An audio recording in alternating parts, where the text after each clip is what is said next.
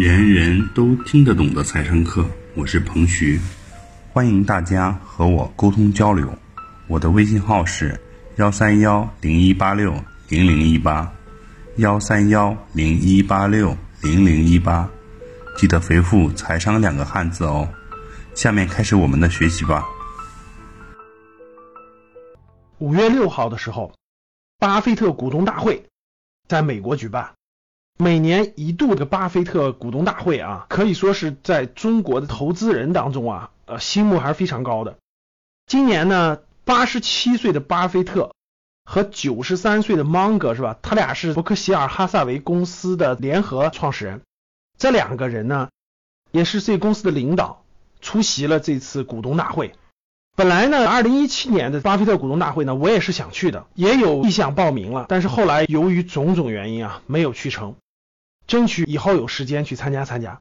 这次呢，巴菲特股东大会，两位老人虽然年纪已经这么大了，但还是非常精神抖擞的回答了现场非常多的问题。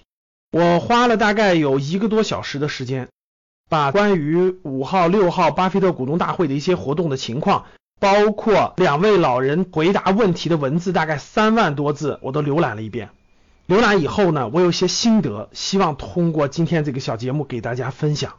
第一个，我从他俩发言上可以看得出来啊，优秀的个人品质真的是他们成功的核心因素。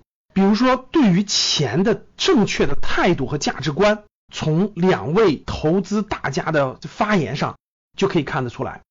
在关于一个内部管理的问题的时候，巴菲特就说：“我们不缺钱。”钱可以少赚，但是我们公司的名誉一点都不能玷污。大家想一想，他们看重的是什么？他们的名誉远远高于每年多挣一些钱还是少挣一些钱。大家知道，巴菲特已经八十七岁了，芒格九十三岁了，面临着接班人的问题。在接班人这个问题上，巴菲特还是说过，接班人肯定要有钱，他不能冲着钱去管理我们整个伯克希尔这个公司。第三个，在巴菲特去世之后，遗产的处理问题上，大家又可以看得出来他对财富的态度。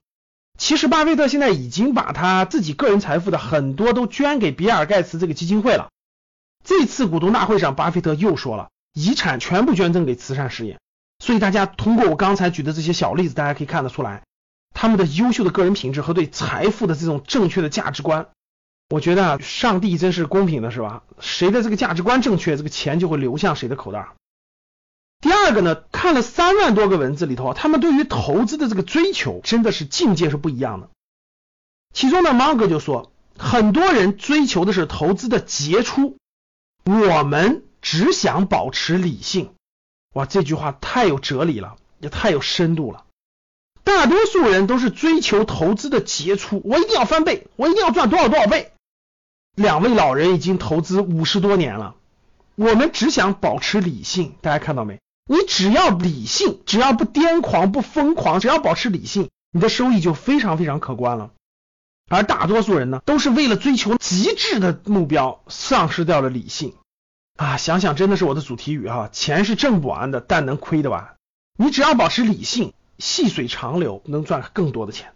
那第三，通过这次的股东大会呢？我们看到了巴菲特对于自己的投资的失误和错误，都敢主动承担，主动讲自己犯了哪些错误。很多人不敢做投资，原因是第一个是从来不敢承担错误，就怕投错，投错好像就不行不行的了。其实呢，连巴菲特这样的大家这次股东大会都承认错误。他提了两个，第一个说买 IBM 这股票是一个错误。巴菲特呢，在六年以前投了一百八十亿美金，持有了 IBM 的股票，到现在为止啊，没有赚钱。所以他卖出了三分之一，大家想一想，六年的时间，一百八十亿美元不赚钱呀，这是他承认的第一个错误。第二个，他承认没有买到谷歌与亚马逊是一个非常大的错误。所以大家想一想，全世界做投资最富有的股神都可以面向四万股东，面向全世界投资人说，我也犯错误，我也犯很大的错误。这种精神是什么精神？大家想一想。作为我们普通的小股民是吧？小投资人，我们犯的错误不是很正常的吗？所以还是那句话，各位，失败是成功之母。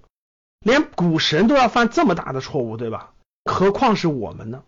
投资当中有失败并不可怕，只要你是理性的失败，只要你在可控的范围内，我相信终会有胜利的项目和胜利的那一天。还有一点，在这次股东会上学到的就是非常非常重要一点啊，九十三岁的芒格，也就是巴菲特的合伙人，说了，他们能够今天坐在这个地方，能够讲解这些东西，能够做出这么好的成绩，他认为最重要的就是一点，一辈子都在学习，学习学习，不断的学习，从来没有放弃，从来没有中断过。芒格说，看到他俩今天的结果，就知道。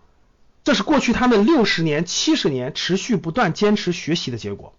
人其实不是竞争的起点，竞争的是整个过程。只要你不断的学习，不放弃自己，不停的学习，我相信一定会有很好的结果的。两位投资大师都带给我们的这种价值，投资这个事情更是需要大量的时间的。这两位投资大师，大家看看，一个八十七岁，一个九十三岁，他们的投资历程都超过五十年，所以我们还很年轻，我们都可以去做这样的事情。我们今天算的失误，犯的一些错误，又算得了什么呢？最后，每一次巴菲特股东大会提问的股东都要问这样的问题：给我们普通人一个建议，我们应该怎么做投资呢？巴菲特已经不止一次的提出这样的建议了。巴菲特给大多数普通投资人提的建议都是投指数基金，投指数基金是大多数投资人的最佳选择，它会战胜市场上大多数的职业投资人。以上就是本次课程的内容，人人都听得懂的财商课。喜欢本节目的朋友，请关注和订阅。欢迎在评论区留言互动，也可以添加彭徐的微信：幺三幺零一八六零零一八幺三幺零一八六零零一八，做进一步的沟通和交流。感谢大家的收听，我们下期再见。